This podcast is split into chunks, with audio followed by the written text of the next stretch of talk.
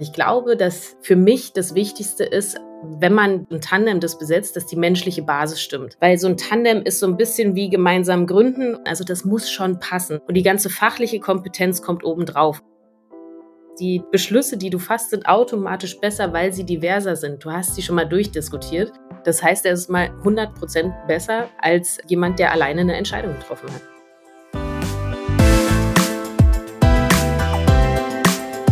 So geht's Startup. Mit Sarah Heuberger.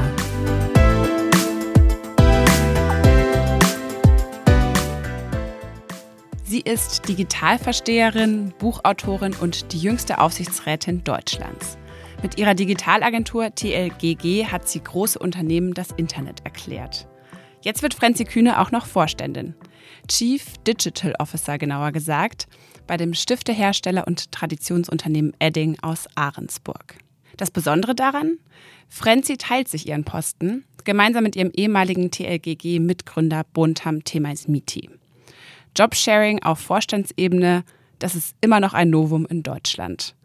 Wie das genau geht, wie sie sich ihren Job aufteilt und was vielleicht auch andere Unternehmen, insbesondere Startups, von ihren Erfahrungen lernen können, darüber spreche ich heute mit Frenzy in einer neuen Folge von So geht Startup. Ich bin Sarah Heuberger, Journalistin bei Gründerszene. Herzlich willkommen, Frenzi. Hallo Sarah, guten Morgen. Guten Morgen. Was macht eigentlich ein Chief Digital Officer genau? Wie kann man sich das vorstellen? Die Stelle der CDO ist eigentlich in Deutschland mittlerweile relativ verbreitet und es geht darum, Digitalisierung in das Unternehmen zu bringen. In unserem konkreten Fall ist es tatsächlich dann eben auf Vorstandsebene das Thema digital voranzutreiben, neue Geschäftsmodelle zu entwickeln und ähm, Edding im Prinzip zu einer Digitalmarke aufzubauen und damit zukunftsfähig zu machen. Es gibt ja immer diese Debatte rund um die Frage, ob es eigentlich ein Digitalministerium braucht. Da musste ich so ein bisschen dran denken, weil das wird ja immer abgewiegelt mit dem Argument, dass eigentlich ja alle Ministerien irgendwelche Aufgaben haben im Digitalen. Wäre das nicht eigentlich auch das gleiche Argument, was man in einem Unternehmen haben könnte? Absolut. Also das kann man absolut haben, wenn das Unternehmen ähm, schon weit genug ist. Also ich glaube, genauso wie ich glaube, dass es ein Digitalministerium in Deutschland brauchte, dass der Stand einfach noch nicht da ist, dass man das voraussetzen kann in jedem Ministerium sowie in jedem Vorstandsressort. Ähm, der Idealzustand ist, dass wir kein Digitalressort brauchen, weil einfach jeder Digitalkompetenz mitbringt. Aber ähm, da sind wir gerade noch nicht. Und deswegen glaube ich daran, dass jedem Unternehmen äh, es gut tut, Digitalisierung als als extra Ressort mit anzulegen, um einfach in der Breite das äh, entfalten zu können. Aber ich wünsche mir, dass das irgendwann nicht mehr so sein wird und so sein muss, weil einfach digital eine Selbstverständlichkeit ist. Aber die Kompetenzen sind da einfach noch nicht. Also du trittst jetzt eigentlich an, um dich dann selber überflüssig zu machen irgendwann. Ich hoffe es. Ich hoffe es. Und genauso hoffe ich es in der Politik, dass einfach ähm, digital mitgedacht wird und dass äh, überhaupt keine, keine zusätzliche Kompetenz mehr ist, sondern die Menschen leben das einfach. Aber da sind wir noch ganz, ganz lange nicht. Und wie viel Zeit gibst du dir, bis du dich dann selbst überflüssig machen willst bei Edding jetzt? Genau, also konkret auf Edding. Wir haben ähm, eine Strategie 2025 plus. Das heißt, ähm, ich habe jetzt so fünf Jahre Jahre, ähm, in denen ich Edding da digitalisieren möchte und nach vorne bringen möchte und zu einer digitalen Marke aufbauen möchte. Okay, erzähl uns doch mal, wie das jetzt überhaupt zustande gekommen ist mit deinem neuen Job. Wer hat da wen angefragt? Also ich bin bei, bei TLGG im Frühjahr 2020 raus und ähm, wollte ursprünglich auf Weltreise gehen mit meiner Familie, weil ich mir dachte, das ist jetzt mal so Zeit für mich, was Neues zu machen nach zwölf Jahren eigene Agentur. Ich will mal die Welt da draußen sehen und dann beruflich gucke ich mal, wo es mich so hintreibt und hatte überhaupt keine Vorstellung. Mit der Weltreise, das hat nicht geklappt, denn dann kam im März Corona in Deutschland an und hat mir da meine Pläne zunichte gemacht. Das heißt, ich musste mich dann umorientieren und habe im Sommer 2020 Per kennengelernt. Per Ledermann, das ist der ähm, Vorstandsvorsitzende von RD Edding. Edding ist ein Familienunternehmen, also das heißt, er ist der Sohn vom Gründer von Edding. Und Per wurde, wurde mir vorgestellt über eine gemeinsame Freundin von uns. Und ich war sehr überrascht, als er, als er sagte, Edding will jetzt Digitalisierung vorantreiben und will die CDO-Stelle besetzen. Erstmal konnte ich gar nicht einordnen, Edding, hä, deutsches Familienunternehmen. Ich dachte, das wären so Amerikaner und äh, riesengroß. Edding hat 700 MitarbeiterInnen in Deutschland und es ist tatsächlich ein sehr traditionelles Unternehmen. Und was mir so wahnsinnig gut gefallen hat, ist, dass es, dass der Profit nicht im Vordergrund steht, sondern Edding macht ganz, ganz viele Sachen, die so sehr werteorientiert sind und ähm, über die man gar nicht so viel herausfindet, wenn man guckt. Dementsprechend hatte ich das gar nicht auf dem Schirm und bin ziemlich geflasht von äh, Peer und von dem, was er erzählt hat, aus diesem Gespräch raus.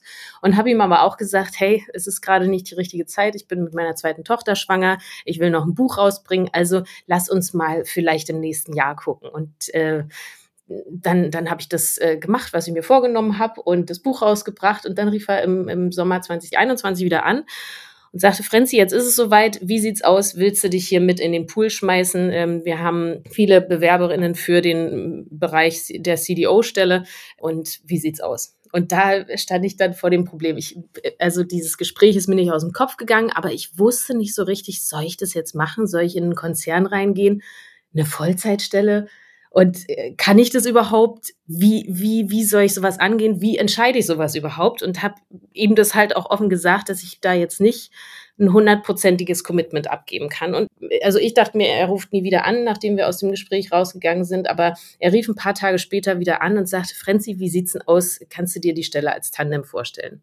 Ach, das kam tatsächlich von dem, das vom, kam von Edding-Chef. Mhm. Genau, das okay. kam von ihm und äh, ich dachte mir, oh, ich habe mich erstmal wahnsinnig geärgert, weil diese Idee nicht von mir kam, weil das eine brillante Idee ist. Hätte ich jetzt auch gedacht. Genau, genau. Und ich habe gar nicht so um die Ecke gedacht und deswegen äh, war, das, war das eine brillante Idee und genauso konnte ich mir vorstellen zu arbeiten. Und dann ging es in Anführungsstrichen nur noch darum, ähm, diese Stelle mit jemand anders noch zu besetzen und äh, einen Tandempartner oder eine Tandempartnerin zu finden. Und das war dann äh, der nächste Prozess, in dem ich dann verschiedenste Kandidatinnen noch kennengelernt habe. Ähm, das hat aber alles nicht so richtig gematcht. Und in meiner Verzweiflung habe ich dann Bontam eine WhatsApp geschrieben und gefragt, ey, hast du Bock auf Vorstandstandem mit mir bei Edding? Und er schrieb zurück, ja klar. Und da war das dann so ein, okay, den Wald vor lauter Bäumen nicht sehen. Und ähm, das ist mir dann aber nicht zweimal passiert, indem ich nicht darauf gekommen bin, diese äh, Tandemrolle ähm, vorzuschlagen. Aber auf Bontam bin ich dann gekommen. Also habe damit eine ziemlich gute Entscheidung getroffen. Das heißt, in deinem Kopf war es aber schon so, wenn ich jetzt für so eine Stelle vorgeschlagen werde oder angefragt werde, dann kann ich die eigentlich nur mit einem Vollzeit-Commitment machen. Das war auch in deinem Digitalkopf, sag ich mal so, schon trotzdem verankert? Ja, natürlich. Also ich, ich kann die nur Vollzeit machen und da gibt's auch keine, keine Probezeit oder mal so eine Kennenlernphase, also irgendwie so ein, so ein langsames Herantasten, Vorstand mit einer Probezeit oder Freelance-Vorstand oder so, sondern das ist gleich 100% Commitment und komplett fest und ein enges Korsett, weil so kennt man die Vorstände in Deutschland. Und deswegen habe ich mich auch so wahnsinnig geärgert, dass ich da nicht out of the box gedacht habe, sondern da so in in, diesem Korsett weitergedacht habe. Und deswegen äh, hat es mich sehr gekriegt in meiner Eitelkeit. Aber der Edding-CEO hat sich das dann überlegt, weil er ja wahrscheinlich sehr Bock hatte, dass du das machst und gemerkt hat, wenn wir da nicht eine, irgendwie eine Alternative finden zu diesem Vollzeit-Korsett, dann klappt das nicht mit Frenzy. Oder, also es wird ja wahrscheinlich nicht so sein, dass es jetzt schon jahrelang gelebte Praxis ist bei Edding. Nee, also Edding, Edding hat natürlich das Tandem-Modell auch auf Führungsebene. Das, äh, das ist ja auch relativ weit verbreitet in, in Unternehmen. Also Edding hat das natürlich auch. Aber ähm, es gab auch weitere Kandidatinnen in dem, in dem Bewerbungsprozess, die halt auch so ein bisschen gehadert haben. Und ähm, in, in dieser Not ist die Idee bei Per geboren, warum geht das eigentlich nicht? Also ich war da nicht die Einzige. Erzähl doch noch mal ein bisschen zu der Findungsphase mit deinem Co-Tandem. Also du, hattest, du hast gerade gesagt, da wurden dir so andere KandidatInnen vorgesetzt. Das hat aber nicht so richtig gepasst. Warum hat es nicht gepasst? Das war so ein, so ein Kennenlernen dann in diesem, in diesem Bewerbungsprozess von Kandidatinnen, die sich auch beworben haben. Und also bei mir ist dieses Bauchgefühl total ausgeprägt. Und ich glaube, dass für mich das Wichtigste ist, wenn man dieses, diese Position zusammen besetzt und im Tandem das besetzt, dass die menschliche Basis stimmt. Also das ist für mich die Hauptvoraussetzung, weil so ein Tandem ist so ein bisschen wie gemeinsam gründen und gemeinsam gründen, sage ich immer, ist wie verheiratet sein. Also das muss schon passen. Man muss sich verstehen und die ganze fachliche Kompetenz kommt obendrauf. Und ich habe bei, bei den Kennenlernen relativ schnell gemerkt, matcht es, matcht es nicht, verstehen wir uns, haben wir denselben Humor, können wir über Sachen lachen, weil ich, das ist für mich auch wahnsinnig wichtig. Und das hat einfach nicht gepasst, obwohl es fachlich total angedockt hätte. So von den Erfahrungen hätte das super gepasst. Aber wenn die menschliche Basis nicht stimmt, dann ist es für mich äh, was, wo ich gleich sage, das geht nicht. Und mit Bontam hast du ja schon, ich glaube, 15 Jahre zusammengearbeitet und äh, ihr mhm. habt ja auch zusammen gegründet. Das heißt, die Probezeit war da schon lange rum. Würdest du sagen, hättest du auch diese Tandem-Führungsrolle gemacht mit jemandem, den du noch nicht so gut gekannt hättest, auch wenn du dann vielleicht das Bauchgefühl erstmal ein gutes gewesen wäre? Aber ja. diese 15 Jahre kann man natürlich ja auch nicht, nicht einfach so aufholen. Nee, das kann man nicht, aber wenn ich jemanden getroffen hätte, wo es menschlich total passt, wäre ich das auch eingegangen, weil ich einfach wirklich Bock hatte, das so in dieser Konstellation zu machen, weil das für mich persönlich genau das richtige Modell ist. Also dieses nicht Vollzeit, ich kann noch meine anderen Projekte, die ich habe, parallel machen, ähm, dieses Ergänzen und Durchspielen. Du hast einfach immer einen Sparing-Partner dabei und kannst gucken, dass die Beschlüsse, die du fasst, sind automatisch besser, weil sie diverser sind. Du hast sie schon mal durchdiskutiert und der Anspruch ist, dass ich mit meinem Tandempartner, also mit Bontam, immer die Sachen gemeinsam diskutiere und wir dann als Tandem vorangehen, also einen gemeinsamen Beschluss gefasst haben haben, der dann vorher schon durchdiskutiert worden ist. Das heißt, er ist mal 100 Prozent besser schon von vornherein als jemand, der alleine eine Entscheidung getroffen hat. Und Buntam war ja dann auch ein gutes Timing, der da anscheinend auch Lust hatte und auch Zeit in dem Moment. Mhm. Und dann äh, hast du ihn mitgenommen zu Edding gesagt, hier guckt mal den den könnte das ich mir vorstellen. Also das, das ist er, genau. Das ist er, genau. Und die haben gesagt, okay, oder wie? Ja klar, also, also die haben gesagt, okay, wenn du so antreten möchtest in den Bewerbungsprozess, dann machen wir das jetzt so. Und ähm, es gab natürlich äh, mhm. so ein Assessment, also so einen ganzen Prozess gab es natürlich. Und da sind wir dann zusammen rein, ja. Hattet ihr auch schon einiges an Pitching-Erfahrung? durch die gemeinsame Zeit bei TLGG wahrscheinlich. Ja, obwohl das nicht vergleichbar ist. Also wir waren beide äh, wahnsinnig aufgeregt, weil so ein, so ein Bewerbungsprozess, den haben wir ja beide so in der Form noch nicht mitgemacht. Also war das für uns eine ganz ungewohnte Situation. Und diese Aufregung zu spüren, weil wir das ja tatsächlich sehr wollen, also das war was sehr, sehr Ungewohntes. Habe ich Buntam auch nochmal von der anderen Seite kennengelernt. Mhm. Und ehrlich wahrscheinlich auch. Sicherlich. Ja. Warum wolltest du keine Vollzeitvorständin werden? Was machst du sonst so mit deiner Zeit? Das, also genau, das liegt weniger am, am Inhaltlichen, mehr an dem, was ich zusätzlich noch mache. Also ich bin noch sehr aktiv in der Albright Stiftung und überhaupt mit dem Thema äh, Frauen in Führungspositionen in, in Deutschland und beschäftige mich einfach wahnsinnig gern damit. Ich trete auf, auf Veranstaltungen auf als Speakerin, mache so Keynotes und das macht mir auch unglaublich Spaß, weil ich das Gefühl habe, dadurch eine breitere Masse zu erreichen mit Themen, die unglaublich wichtig sind im Sinne von Veränderung in Deutschland, Digitalisierung vorantreiben vorantreiben, Diversität einfach stärken. Und das ist mir, ist mir total wichtig. Und äh, außerdem habe ich eine Familie, die ich auch gern bespielen möchte mit meiner Anwesenheit. Und deswegen war das für mich klar, dass ich nicht so ein 40 äh, oder 50 oder 60 Stunden Wochen Job haben möchte, sondern das anders haben will. Und ist es jetzt trotzdem nur was Halbes, würdest du sagen?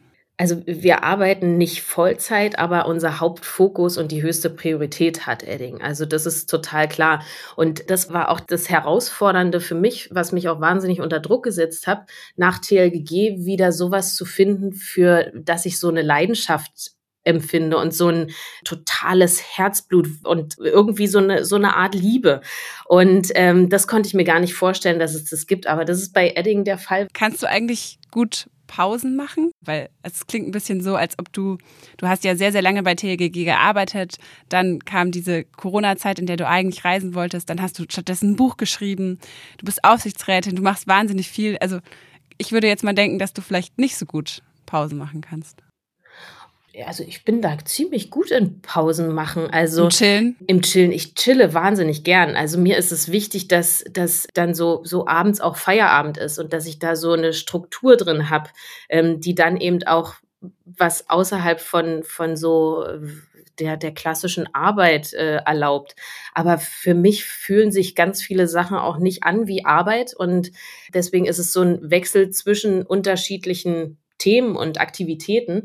Aber ich finde, ich bin wahnsinnig gut im Chillen und weiß da immer was mit mir anzufangen. Also Langeweile ist vielleicht was, was ich nicht so gut kann und aushalten kann. Aber ähm, so, so meine Zeit mit, mit anderen Dingen zu verbringen, das kann ich wahnsinnig gut. Und was machst du dann, um abzuschalten? Also wir waren jetzt Anfang des Jahres auf einer Art Ersatzweltreise, also so sechs Wochen lang Südamerika. Das, äh, das war so ein sehr großes Rauskommen, weil schon allein durch die Technik wenig äh, Empfang war, so internetmäßig und Zeitverschiebung und so. Also ich reise unheimlich gern, auch so im Alltag an die Ostsee fahren für ein Wochenende, mal so rauskommen, das mache ich gern. Ich lese gern, äh, dann sind's, ist es keine Biografie von jemandem oder Fachliteratur, sondern irgendwelche Romane. Und meine große Leidenschaft ist, äh, ja, das werden jetzt viele belächeln, aber ich gucke wahnsinnig gern GZSZ ähm, für die jüngeren Hörerinnen. Äh, das ist eine, eine Serie aus, die in den 90ern gestartet ist, eine Fernsehserie. Gute Zeiten, schlechte Zeiten und läuft täglich 19.40 Uhr auf RTL im Analogfernsehen. Und du bist dann, sitzt dann immer um 19.40 Uhr vom Fernseher? Nee, das schaffe ich nicht mehr, aber ich nehme jede Folge auf und gucke sie dann, wenn ich kann. Okay. Franzi GZSZ Ultra, Ultra-Fan sozusagen. Absolut. Okay, lass uns doch nochmal zurück zum Thema Tandem kommen. Jetzt sind wir so ein bisschen abge, abgeschweift. Ihr seid jetzt erst seit wenigen Wochen im Amt. Da ist wahrscheinlich jetzt noch keine Routine drin, aber vielleicht kannst du uns mal ein bisschen mitnehmen. Wie läuft das konkret? Also wie, wie arbeitet ihr zusammen? Wie teilt ihr euch die Arbeit auf? Wer arbeitet wann? Gibt es da schon so ein festes Setup? Also aktuell ist es tatsächlich noch ein theoretisches Konstrukt, was wir uns überlegt haben zu Beginn. Ähm, wir sind gestartet mit zwei unterschiedlichen E-Mail-Adressen und einem gemeinsamen Account. Ähm, und diese, diese Aufteilung haben wir auch im Intranet. Bei Edding passiert sehr, sehr viel übers Intranet und gar nicht so viel über E-Mail. Und da haben wir jetzt schon festgestellt, das ist ziemlich schwierig, schon aus technischer Begrenzung, weil du kannst auf einem äh, Telefon nur ein Account installieren. Das heißt, die Nachrichten, die wir zu, zusammenbekommen, gehen immer irgendwo unter. Und deswegen werden wir das, glaube ich, relativ schnell wieder begraben. Mal gucken. Aber so dieses gemeinsame Account-Ding, das funktioniert nicht. Und ich glaube, es wird darauf hinauslaufen, dass wir uns inhaltlich viel, viel stärker aufteilen. Im Moment ist es ähm, so, dass wir alle Onboardings und jetzt ist noch volle Onboarding-Phase zusammen machen, damit einfach wir den Teams nicht so viel Zeit rauben. Die kommen ja so nicht voran, wenn sie Sachen erzählen, die sie gerade machen. Und deswegen machen wir gerade alles parallel und zusammen. Aber es soll schon tatsächlich dahin gehen, dass wir uns inhaltlich aufteilen und dann schauen, wer welches Thema besetzt. Ähm, Gerade machen wir so eine Mindmap, welche Fokuspunkte äh, sehen wir, wo sind die Prioritäten für uns, was sind eigentlich so die Sachen, die wir als erstes angehen müssen.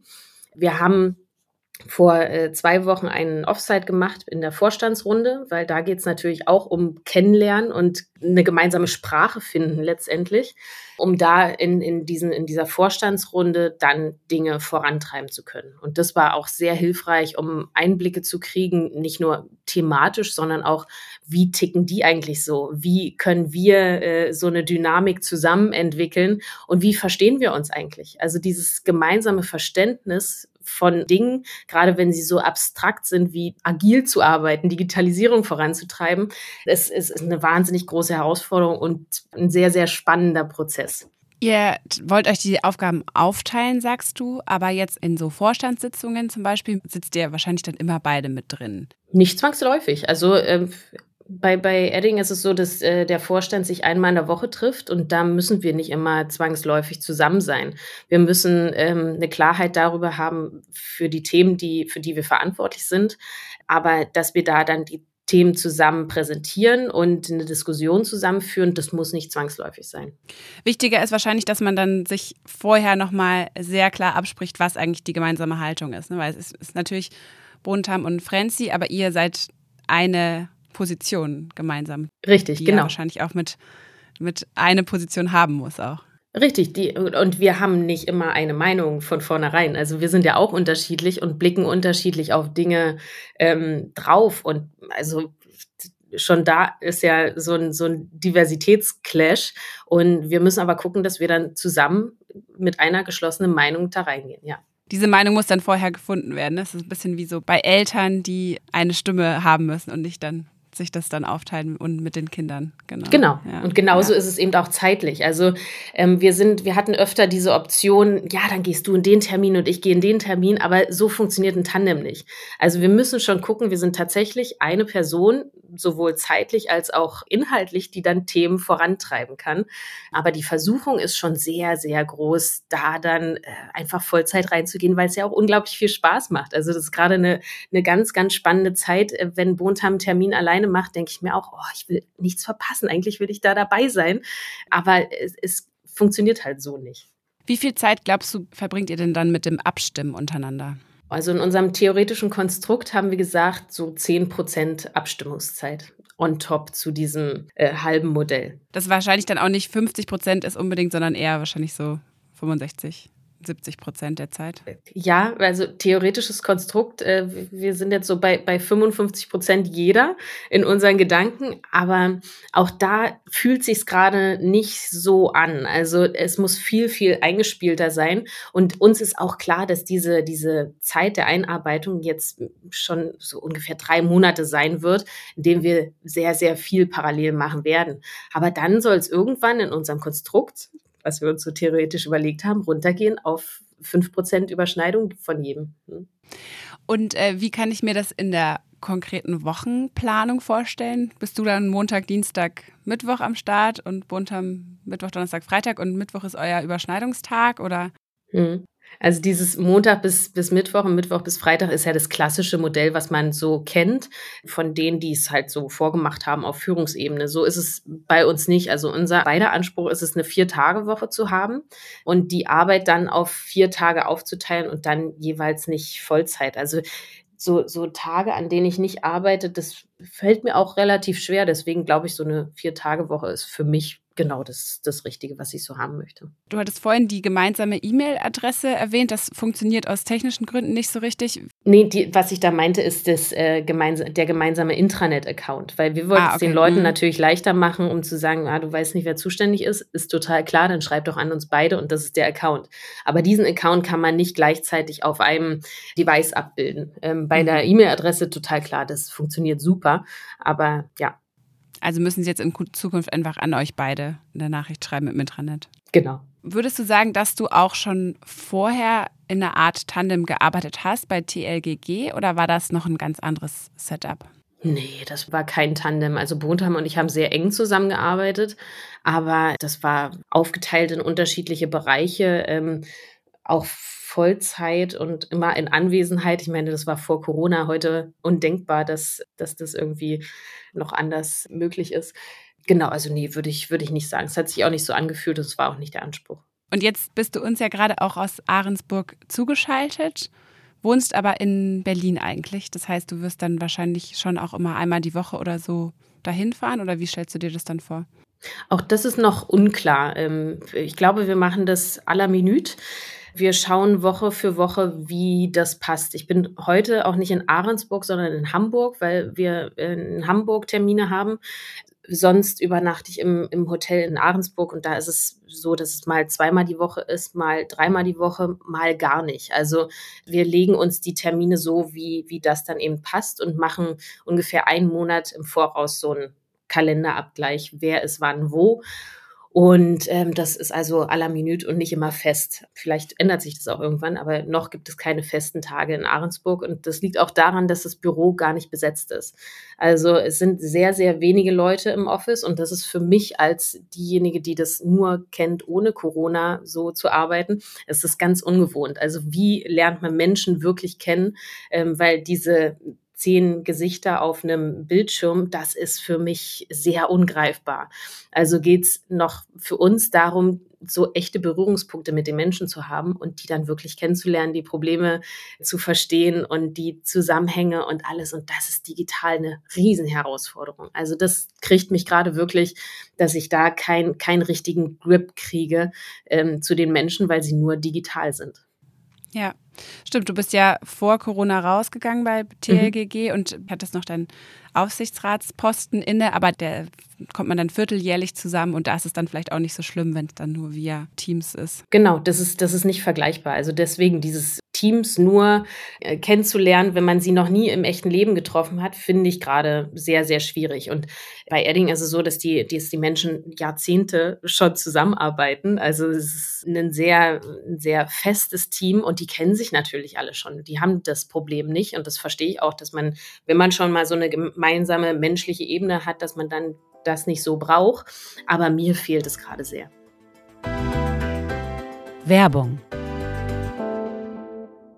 Buchhaltung ist dein Endgegner im Gründungsalltag? Nicht mit Safdesk. Denn die cloudbasierte Buchhaltungssoftware spart Kleinunternehmen und Selbstständigen nicht nur Zeit, sondern auch Kosten. Ob Rechnung, Buchhaltung oder Warenwirtschaft, profitiere auch du von Safdesk. Jetzt mit dem Code Gründerszene100 sechs Monate gratis testen unter www.safdesk.de/gründerszene. Du hast gesagt, Tandemrollen sind ja schon weiter verbreitet, auch bei Edding. Aber es ist trotzdem, würde ich sagen, auf der obersten Führungsebene schon immer noch ein ziemliches Novum. Es gab ja bei SAP auch eine Doppelspitze. Da wurde allerdings die Co-Führungskraft Jennifer Morgan abgesägt zu Beginn der Pandemie, nach, glaube ich, nach nur wenigen Monaten. Mhm. Da war die Begründung ja, dass es einen zentralen Ansprechpartner bräuchte jetzt. Was, was hast du dir damals gedacht? Hast du es verfolgt? Ja, du siehst mich kopfschüttelnd. Ich habe es nicht verstanden, weil genau mhm. Dieser Krisenmoment ist es ja, wo es Entscheidungen braucht, die vorher schon mal durch einen Filter durchgegangen sind. Dass da einer alleine steht und sagt, hier geht's lang und da geht's lang und vom Berg herunter betet auf die Mannschaft, das ist totaler Quatsch. Und das, das zeigt eben auch, wo wir da stehen, dass das eben noch so weit verbreitet ist. Ja, und hier in der Krisensituation brauchen wir einen Mann, der sagt, wo es lang geht. Und deswegen funktioniert dieses äh, Firlefanz-Konstrukt nicht, was wir uns da überlegt haben. Und das war also in meinen Augen ein ziemlicher Rückschlag für ähm, genau diese Art zu denken und zu arbeiten. Und ich habe es nicht verstanden, weil du brauchst eine Diversität in Beschlüssen, du brauchst gute Entscheidungen, gute Lösungen und die können ja auch, also wissenschaftlich ist es ja erwiesen, nur mit diversen Teams und unterschiedlichen Sichtweisen entstehen. Und gerade in so einer ähm, Krise, die vorher noch nie da gewesen ist und eine Pandemie war in dieser Form in der heutigen Zeit noch nicht da, braucht man das einfach. Es war auf jeden Fall kein gutes Signal für alle Tandem-Führungsspitzen, die es da so gab. Ja, ich würde sogar noch weitergehen. Also es war ein Mittelfinger Richtung New Work, mhm. weil das ist ja so eine Möglichkeit, neue Arbeit zu denken und ähm, zukunftsfähig die Arbeitswelt zu gestalten. Und das dann ähm, gleich abzusägen in so einer Situation ist einfach, ja, also da, da wird überhaupt nicht fortschrittlich gedacht. Hast du denn sonst irgendwelche Vorbilder, an denen ihr euch auch orientiert, wo du sagst, da klappt es gut? Also die, die meisten ähm, Konstellationen sind tatsächlich mit, mit der Arbeitsteilung von Wochentagen, wie wir es vorhin besprochen haben. Aber da ist es meiner Meinung nach schwierig, die tatsächliche inhaltliche Ebene, nämlich Diskussion zu haben und Dinge divers abzustimmen, unterschiedliche Sichtweisen zu haben, das ist da gar nicht so, so berücksichtigt. Also da geht es dann um, ich will noch was anderes machen und deswegen habe ich äh, Mittwoch bis Freitag frei. So. Und das, ist bei uns nicht so der, der Hintergrund, sondern tatsächlich die, dieses gute Entscheidungen treffen, inhaltlich sich austauschen und weniger dieses Arbeitszeitding. Deswegen, das habe ich, habe ich so jetzt noch nicht erlebt. Also auch wenn man, wenn man jetzt so Jobsharing ist ja in, in verschiedensten Konstellationen möglich. Da geht es ja nicht immer nur darum, Arbeitszeit zu reduzieren, sondern man könnte ja auch überlegen, innerhalb von einem Unternehmen unterschiedliche Positionen einzunehmen, unterschiedliche Abteilungen zu gehen und so sich den, den Job aufzuteilen. Und äh, im Moment ist es noch das weit verbreitete äh, Ding, ja, das machen überwiegend Frauen, die weniger arbeiten wollen, weil sie noch eine Familie zu betreuen haben Das ist, glaube ich, auch äh, veraltet, weil da wächst eine Generation heran, für die das eben nicht mehr im, im, Fokus steht, sondern die Unterschiedlichkeit an Arbeit und an Projekten, die noch gemacht werden möchten. Hast du denn irgendwelche Tipps jetzt sowohl für Unternehmen, die das gerne einführen wollen, als auch für zum Beispiel Startup-Angestellte, die jetzt auch sagen, ich habe Lust, Führungsverantwortung zu übernehmen, aber ich habe keine Lust, meine Familie nur noch zu Randzeiten zu sehen. Was würdest du denen raten? Also für Unternehmen geht es tatsächlich schon um äh, eine mutige, konsequente Entscheidung zu treffen. Dass Edding diese Entscheidung getroffen hat, zeigt mir auch, dass sie da sich verändern wollen und die befinden sich ja seit einem Jahr in so einer Transformation, in der neuen Strategie, in der neuen Art zu arbeiten. Und das ist letztendlich eine, eine mutige Entscheidung, die das noch bekräftigt.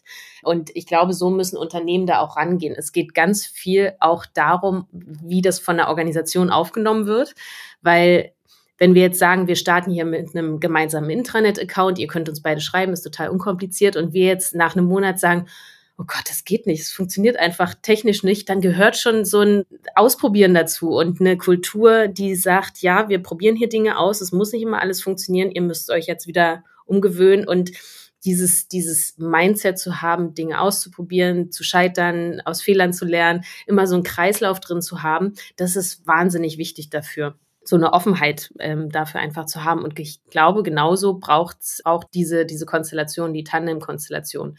Mutig sein, Dinge auszuprobieren, auch wenn es so kleine Dinge sind, wenn es nicht funktioniert, relativ schnell wieder sagen, hat nicht funktioniert, müssen wir das nächste probieren, wie fühlt sich das an und dann immer weitergehen und nicht äh, stehen zu bleiben in Sachen, die, ja, das haben wir aber so beschlossen, können wir jetzt nicht mehr ändern. So ist es halt nicht, sondern ausprobieren. Auf Angestelltenseite, was würdest du da empfehlen, wenn man Lust hätte, das auszuprobieren? Das meine ich da ganz genauso. Also, dass man auch da flexibel sein muss, äh, Dinge immer wieder hinterfragen. Fühlt sich das gut an? Warum fühlt sich nicht gut an? Was können wir ändern? Welche Schräubchen können wir drehen? Und manchmal sind es nicht nur Schräubchen, sondern eben auch große Sachen, die man umändern muss, damit das dann eben passt. Und das aber zu erkennen, sich immer wieder diese, diese Frage zu stellen, ist halt eine Grundvoraussetzung, die es braucht, damit das Konstrukt funktionieren kann.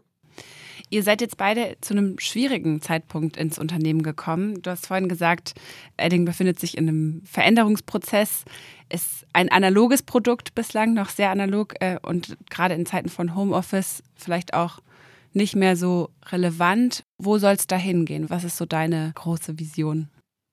Also ich finde, wir sind zu einem absolut super Zeitpunkt in das Unternehmen gekommen, weil Edding ist seit einem Jahr im neuen Arbeiten drin. Sie haben vor einem Jahr umgestellt, alles auf agil. Sie haben Business Units eingeführt, äh, eine Art von Matrix-Organisation mit Service Centern und so weiter. Und ähm, es wird versucht, das neue das neue Arbeiten zu etablieren und in den Köpfen ankommen zu lassen. Und sie haben tatsächlich eine gesamte Organisation von einem Tag auf dem anderen umgestellt und sind jetzt seit einem Jahr in dieser Findungsphase und diese große Phase von Verwirrung, Trauer darum, dass das Alte nicht mehr da ist, Wut und so weiter, die ist vorbei und jetzt gehen die Menschen ins Neugestalten. Also das ist eine, eine super Phase, um die Energie zu nutzen, die bereits dort ist. Und wir wollen Edding natürlich die digitale Sichtbarkeit der Marke von Edding erhöhen, weil das im Moment noch nicht in, in den vollen Potenzialen ausgeschöpft ist und den erfolgreich begonnenen äh, D2C-Ansatz ausbauen. Das heißt, viel, viel direkter mit den Konsumenten agieren und ähm, eben auch interagieren. Und dann geht es für uns darum, die Produkte in, im digitalen Raum weiterzuentwickeln und den Vertrieb dafür aufzubauen. Das ist was, ähm, wo es in Zukunft bei Edding hingehen wird, um eben da die Zukunft zu sichern. Und dann in fünf Jahren plus äh, hast du dich dann hoffentlich selbst überflüssig gemacht. Wie geht's dann weiter? Oh, wie geht's dann weiter? Also ich habe nie einen Plan für fünf Jahre gehabt. Ich habe äh, selten einen Plan für ein Jahr. Deswegen, ich kann es überhaupt nicht beantworten. Ich hätte vor fünf Jahren nicht gedacht, dass ich mal im, im Vorstand bei Edding sitzen werde, überhaupt bei TLG rausgehen werde. Deswegen, ich äh, kann es überhaupt nicht sagen. Ich bin nicht diejenige, die große Pläne macht, sondern guck immer, sehr genau, geht es mir gerade gut, wenn es mir nicht gut geht, was muss ich ändern? Und so treffe ich Entscheidungen. Und wie es mir in äh, viereinhalb Jahren geht, pff, keine Ahnung. Würdest du sagen, dass du gut Entscheidungen treffen kannst? Schnell? Ich kann, ja, kann richtig gut Entscheidungen treffen und ich liebe es auch, Entscheidungen zu treffen. Also ich weiß ganz genau, wie mein, wie mein Gerüst ist, um Entscheidungen zu treffen. Ich mache sehr, sehr viel aus dem Bauch raus, aber dieses Gerüst hilft mir, wenn es mal äh, uneindeutig ist in mir, dann sowas zu finden. Und ich kann ganz genau sagen, ähm, das mache ich, das mache ich nicht, kann das auch begründen, aus welchen Gründen ich das mache oder lasse. Und das ist, das ist für mich, also ich liebe Entscheidungen treffen. Ich liebe Verantwortung zu übernehmen und äh, da ja, bin ich, bin ich total gut drin. Was würdest du sagen in deinem beruflichen, im beruflichen Kontext, was war die schwierigste Entscheidung, die du bisher treffen musstest, die dir am schwersten gefallen ist?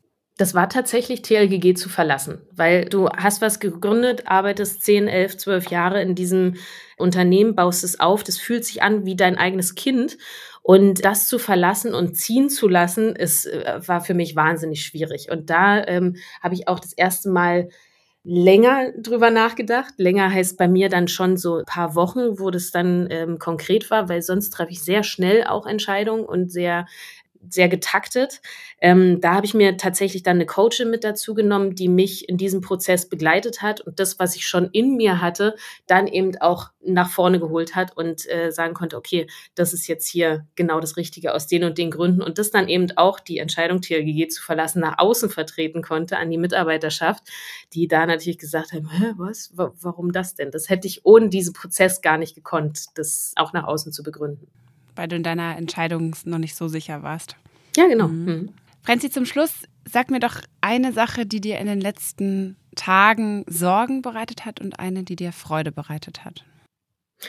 Also Sorgen ist total klar, weil unter diesem Deckmantel, in dem wir alle gerade sind, von Krieg in der Ukraine und den schrecklichen Bildern, die uns da erreichen, ich muss mich da wirklich hart zusammenreißen, dass mich das nicht total kriegt und übermannt das ist das, was mir riesengroße Sorgen bereitet und mich einfach sehr, sehr kriegt und ich das bewusst ausblenden muss, um meinen Job zu machen und mich zu fokussieren. Und dieses Gefühl von Ohnmächtigkeit und übermannt werden von so etwas Großem, das kannte ich bisher nicht. Das ähm, übertrifft auch nochmal die Corona-Situation am Anfang, ähm, wo alle wirklich im Ausnahmezustand waren. Aber das ist jetzt nochmal krasser.